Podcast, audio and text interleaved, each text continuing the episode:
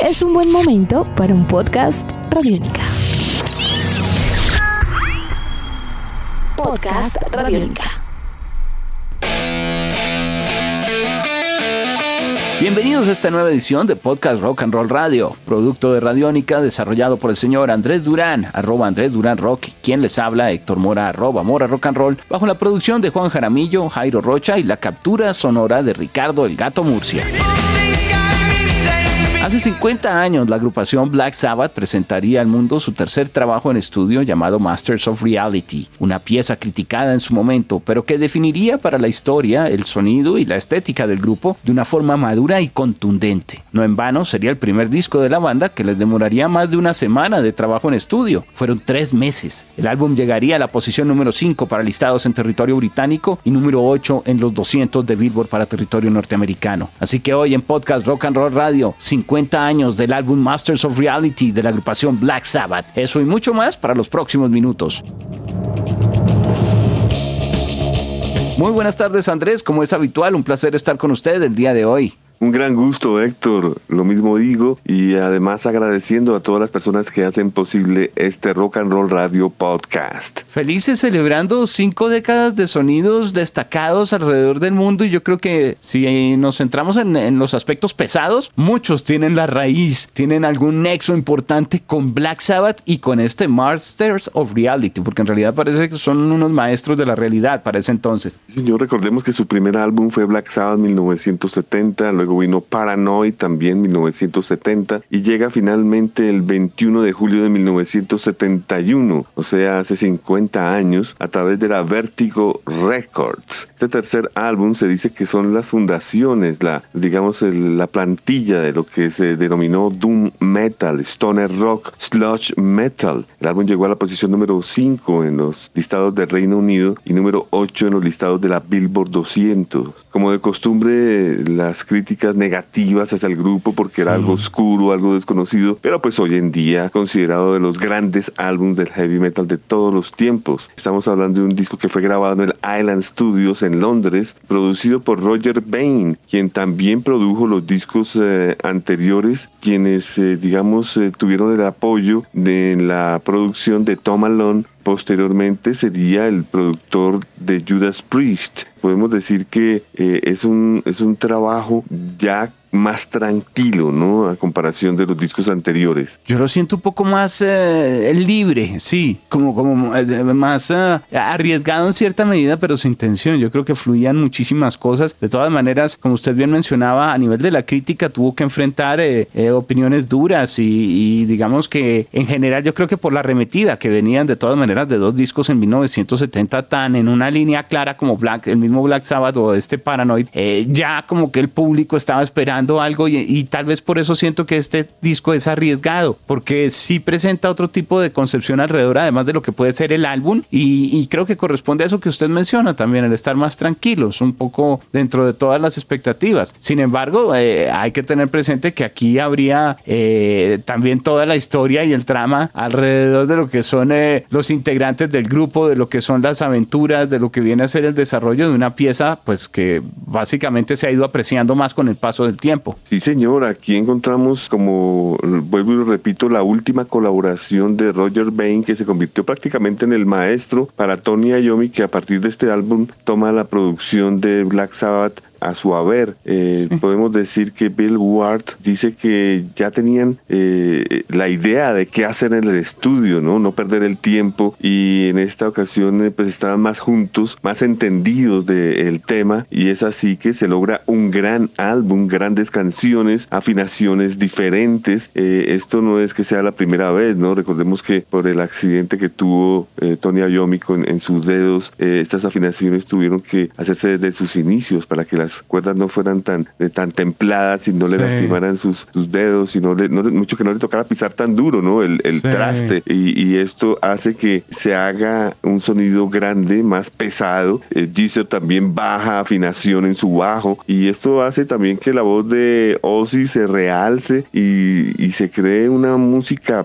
prácticamente nunca antes escuchada. Este, este disco, Héctor, eh, a diferencia de los anteriores que se grabaron de una manera rápida y con taxímetro, aquí se nota que no lo había. Ellos estaban más eh, eh, inmiscuidos en el proceso de grabación, en este Masters of Reality. Ellos se dieron cuenta, no más cuando llegó el momento de, hacer la portada, querían hacerla de una manera más sencilla y contundente, la portada negra con la palabra de Black Sabbath, Masters of Reality en un color como púrpura, ¿no, Héctor? Sí, más o menos. La diferencia sería eso, un, poco más morado, digamos, la parte de arriba más azul violeta y en la línea de gris es un poco más la parte de abajo, Master of Reality, pero son las letras, tal cual. Black Sabbath, Master of Reality, algo muy claro, muy, muy contundente. Creo que además perfecto para, para mercadeo en las tiendas y en, los, en, la expectativa que podría haber alrededor del grupo, pues verlos en todos los, eh, los lugares de publicidad y, y, demás sería una pieza que todo el mundo iba a darse cuenta que estaba el nuevo disco de Sabbath.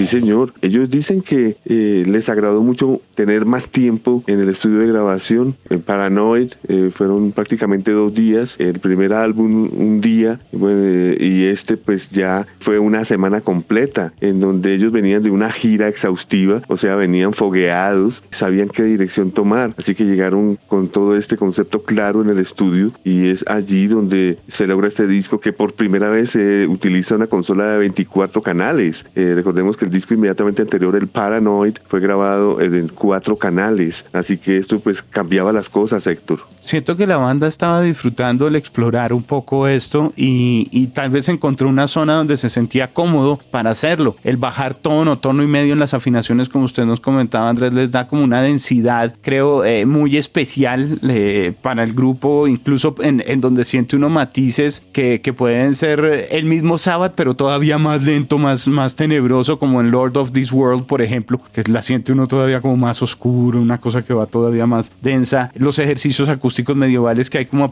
a, manera de pequeños intermedios entre canciones, me parece que le da solidez como álbum de, que, tiene una posición eh, oscura, madura, clara, que no se desgasta en lo que no debe hacer y que sabe que es completamente contundente. Por eso siente uno también las canciones de pronto que son más en una onda clara de metal, eh, como Sweet Leaf, por ejemplo, que pues para abrir es un ejercicio brutal también, eh, o el mismo Children of the Grave, eh, of the Grave los siente uno mucho más metaleros, mucho más pesados, pero yo siento que el grupo como que aprovechara esos momentos para ser más contundente y por eso creo que es un disco que se siente tan fuerte y tan potente, aún siendo solo 34 minutos, y si quitamos los pequeños intermedios, pues estamos hablando prácticamente de seis canciones. Pero Héctor, usted sí tiene razón, este es el disco más pesado del grupo, de hecho Ozzy eh, ha confesado que lo es, es más pesado en, en cuanto a muchos, digamos, intenciones. Una de ellas es que Led Zeppelin cometió el, error, entre comillas, de convertirse muy acústico. Para los eh, integrantes de Black Sabbath esto fue un error. Ellos querían la cosa más pesada y, es allí donde pues eh, eh, tienen el tiempo, el estudio para hacerlo. El título, el título es importante, Masters of Reality. Este fue otorgado por Jesus Butler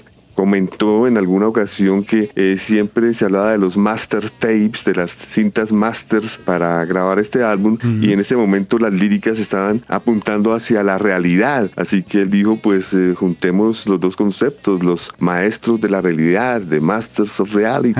Muy bien escogido el nombre también. No, la pieza pero, hay, mucha experimentación, como usted dice. Sí, yo siento que con, con las diferentes canciones, en el orden en que están también, eh, los, el ejercicio de todas maneras maneras acústico que hay en temas arriesgados como Solitude, por ejemplo, Andrés. No podemos dejar atrás esa parte, que eso es totalmente extraño para Sabbath en el disco y de por sí dentro del mismo disco igual se siente raro, pero tan raro que forma parte de, de una pieza que uno dice, wow, es un álbum muy completo para hacer nuevamente, repito, no tantas canciones. Si quiero hacemos el, el análisis de las ocho canciones rápidamente. De una. Pero, pero sigamos hablando un poquito, ya, ya rápidamente finalizando eh, sobre este disco. Probablemente dice Tony Ayomi que utilizó ocho guitarras guitarras para la grabación de este disco, oh. cosa que tampoco utiliza, que eh, sucedía en los discos anteriores, pero él dice que no era por, eh, por por dárselas, de tener muchos instrumentos, sino que precisamente las afinaciones iban cambiando y pues él tenía que tener a la mano cuatro guitarras con cuatro afinaciones distintas y pues sus respectivos eh, repuestos por si fallaba alguna de ellas. Así que no, no era simplemente un lujo para la banda, sino que su nivel a su vez estaba eh, llegando al momento, tercer álbum para Black Sabbath, ¿no? Sí, señor, tercero para Sabbath, exactamente, exactamente, después de una tanda de dos discos el año anterior. Exactamente.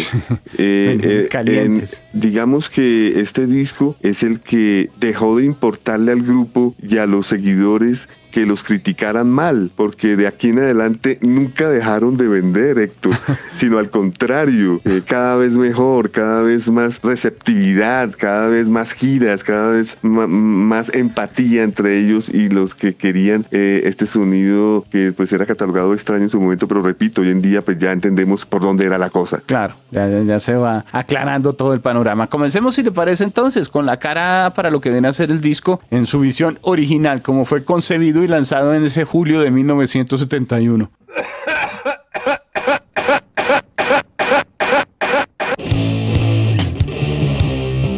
sabe con qué agrupaciones tuvo el placer de girar Black Sabbath para el Masters of Reality? Para el Masters, no, no, no, no, no. Bueno, escuche bien, es increíble esta época. Alice Cooper, Humble Pie, Yes, Three Dog Night, bueno, son unos colados ahí. Black Oak, Arkansas, eh, Gentle Giant, Ten Years After y Nazareth. Wow. Qué discursos tan diversos, pero tan completos y selectos. Qué, buena, qué buen año el que estaba pasando eh, el mundo del rock en ese momento, del rock y del rock pesado. 1971, sí, señor. Sí, que un año extraño, qué transición por el cartel que usted nos acaba de leer. Nos damos cuenta de diferentes tendencias muy, muy particulares y en eso, tal vez por eso, el tinte oscuro, eh, perdonen la redundancia, pero el aporte grande de este álbum Master of Reality a todo el mundo del metal, porque era un referente casi que eh, totalmente novedoso pero la canción, la, canción, el disco comienza con la canción Sweet Leaf, que en el inicio hay una, hay una tos que obedece a que Ozzy Osbourne le entregó a, a Tony Iommi un gran porro que le causó eh, una tos incontrolable, pero en ese momento Tony Iommi estaba grabando las guitarras acústicas, de que ya vamos a hablar de ellas ahora, y, y pues eh, estaba, eh, estaba grabando, se quedó capturado en cinta y aprovecharon el fragmento para iniciar la canción. Un excelente riff, un solo en la mitad excepcional para regresar a otro riff, digamos, es, una canción única para abrir este disco, diría yo. La tos es característica de casi un himno dentro del metal, sin lugar a dudas. Eh, y con los riffs claros que usted menciona a nivel de guitarra, yo creo que es una demostración del sonido potente y oscuro que, tratamos justamente de, explicar al principio de este podcast, en donde se siente toda la guitarra atenta y, y un tumbado, digamos, muy claro que sería estructura base para muchos otros eh, agrupaciones de metal y que se repite el parámetro con otras canciones más adelante. Ojo. Sí, señor. Bueno, Luego viene After Forever, Andrés. Sí, señor. La siguiente canción es After Forever, que es una canción con tópicos cristianos, ¿no? Un, buen inicio instrumental, buenos riffs, voz relajada, buen solo, diría yo. una canción importante para este Masters of Reality. Yo siento que es el complemento perfecto después de Sweet Leaf porque es una canción más melódica. Esta trae muchos otros colores que permiten ver que el grupo eh, tiene madurez, que no es un grupo de pronto de solo un par de canciones de energía y de potencia, sino eh, creo que complementa en cuanto al horizonte y a la oferta musical muchísimo para la composición del grupo. Entonces me parece un tema muy potente. Es lo mismo que el anterior, es puro metal, pero con más melodías. Totalmente de acuerdo. Luego viene la canción Embryo, que es un, parece ser un intro de guitarra clásica para Children of the Grave, ¿cierto? Sí, realmente como un medley chiquito, muy de características medievales, acústicas, que le da como misterio. Yo creo que para realzar la potencia con la que entra Children of the Grave, que ya es otro, otro himno metalero claro Y, contundente. Exacto, es eh, una obra maestra, es el riff por excelencia, la percusión de, del, maestro Bill Juárez sin precedentes, el, el, ímpetu de la voz de Ozzy, eh, los golpes eh, de manera de slap en el bajo de, nuestro amigo Giselle Butler, no, es, es espectacular esta canción. Trata incluso de ser como un poquito más melódico en su batería el mismo Butler, ¿no? Sí, es verdad. Con, con, buenas partes ahí tratando de ser casi que un poco más lírico, siente uno en determinados momentos con ese Children. Luego viene otro, con eso terminaba la cara A, ¿no? Lo que era supuestamente toda la cara A. Y la cara B comenzaba con un instrumental. Otra vez toque de misterio, yo creo que porque después de la descarga del Children of the Grave uno queda como arriba y entra esta orquídea como, como del mismo matiz medieval y acústico que Embryo. Archet, sí señor, un intro de guitarra clásica, pero con máxima elegancia para este Lord of This World, cuyo riff es de los más pesados del disco, ¿no le parece? Sí. Y, y, sobre todo hay cambio de riff, o sea, son dos riffs que hacen parte de una sola canción. Excelente voz la de Ozzy. Sí, sí, sí, sí, sí, sí. Yo siento que, que allí hay, hay, hay cosas, eh, sí, de destacar dentro de todo el álbum como esta. Luego, continuamos, Andrés, vendría Lord. No, acabamos de hablar de Solitude, Solitude, Solitude, Solitude, Solitude, que para mí es una canción experimental donde Tony Iommi eh, pues se toma eh, el, el, trabajo de tocar la guitarra acústica, la flauta, el piano. Eh, parece ser una balada, ¿no? la voz de Ozzy con delay. Sí, como de estas características acústicas. Incluso es rara la canción, uno no alcanza a definir muy bien. Yo creo que también por los cambios de atmósferas y definiciones que había estado experimentando el grupo, la forma de abordarla la canción fue diferente, entonces uno al principio incluso se confunde realmente sobre, sobre cuál puede ser la intención, si es socio o no, en qué faceta, dónde lo ha escuchado parecido en el disco o no, eh, se vuelve casi que un reto, muy, muy, es, es, es, casi que un contraste, me atrevería a decir de manera eh, contundente con, con Lord of This World, justamente. Yo creo que es como el padre de, de Planet Caravan, es, es el, el, el, el experimento acertado para el álbum. Sí, que se prepara para despedir ya fuertemente con el Into the Void. Sí, otra obra maestra, Héctor, la más pesada del disco, yo diría, y para finalizar, qué perfecta canción. Sí, queda todo el mundo arriba, feliz, contundente. Eh, un álbum que, pues bueno, forma parte de estas colecciones obligadas dentro del catálogo también de la agrupación Black Sabbath, pero también dentro de los, lo que es el gusto para los amantes del sonido Stoner, Doom, Sludge, Metal, como usted reseñaba al principio. Un trabajo muy, muy exitoso. Eh, un trabajo que ha sido, pues, eh, con ventas de más de, de más de 3 millones de copias. Eh, yo creo que es para recordar sin lugar a dudas como una pieza importante en el catálogo de Sabbath. Totalmente de acuerdo. 50 años son 50 años y se los merece todos este excelentísimo Masters of Reality. Algo que estemos dejando por fuera y que usted quiera recordar, Andrés, eh, en este podcast el día de hoy, celebrando con todo el sonido y el poder a este gran cuarteto desde Birmingham, Inglaterra. Bueno, dos cosas. En primer lugar, la gran influencia ¿no? de ellos hacia lo que es el stoner rock, el desert rock a lo Chaos, Monster Magnet, Sleep, Orange Goblin. Eh, ellos eh, sin, sin esta agrupación no serían nada. Y pues bandas como Helmet, Tomahawk han dicho que son prácticamente un tributo hacia este álbum directamente. Eh, Billy Corgan de los Smashing Pumpkins también han destacado esta producción. De pronto le podemos subir Pentagram también, Obsessed, muy por ese lado. Sí, sí, señor. Y Héctor, varias presentaciones de este disco, ¿no? El, el pressing del Reino Unido, la edición americana, eh, luego eh, eh, una versión que, cuyos subtítulos no aparecen en la portada, una edición de lujo del 2009, el cual incluye dos discos con bonus tracks, con studio takes nunca antes escuchados, también la versión que acaba de ser lanzada de los 50 años, o sea, hay de dónde elegir, este proyecto hecho por Ozzy Osbourne en la voz, Aomi, guitarra sintetizador, flauta, piano, guitarra acústica, Geezer en el bajo, Bill batería, percusión, coros. Recordemos eh, eh, la dirección artística de Mike Stanford, ¿no? Que también me parece importante. Y el póster interno que tenía el disco, que fue hecho por eh, la compañía Kif. Perfecto, su canción favorita, Andrés, de este Masters of Reality. Sweet Leaf. ¿Sí? ¿También? Sí. okay.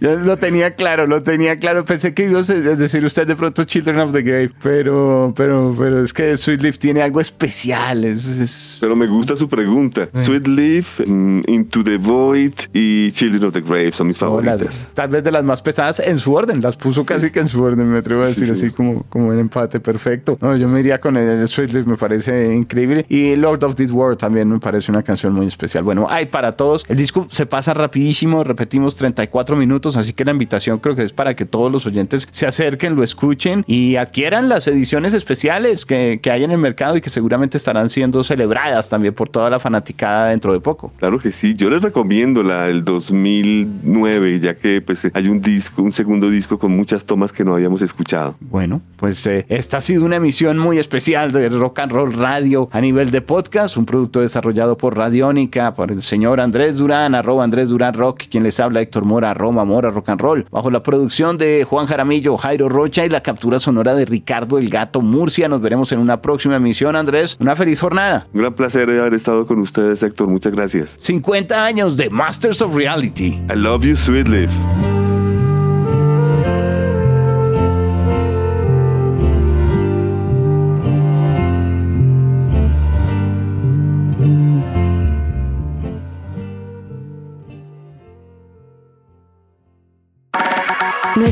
Podcasts están en radionica.rocks, en iTunes, en RTVC Play y en nuestra app Radionica para Android y iPhone.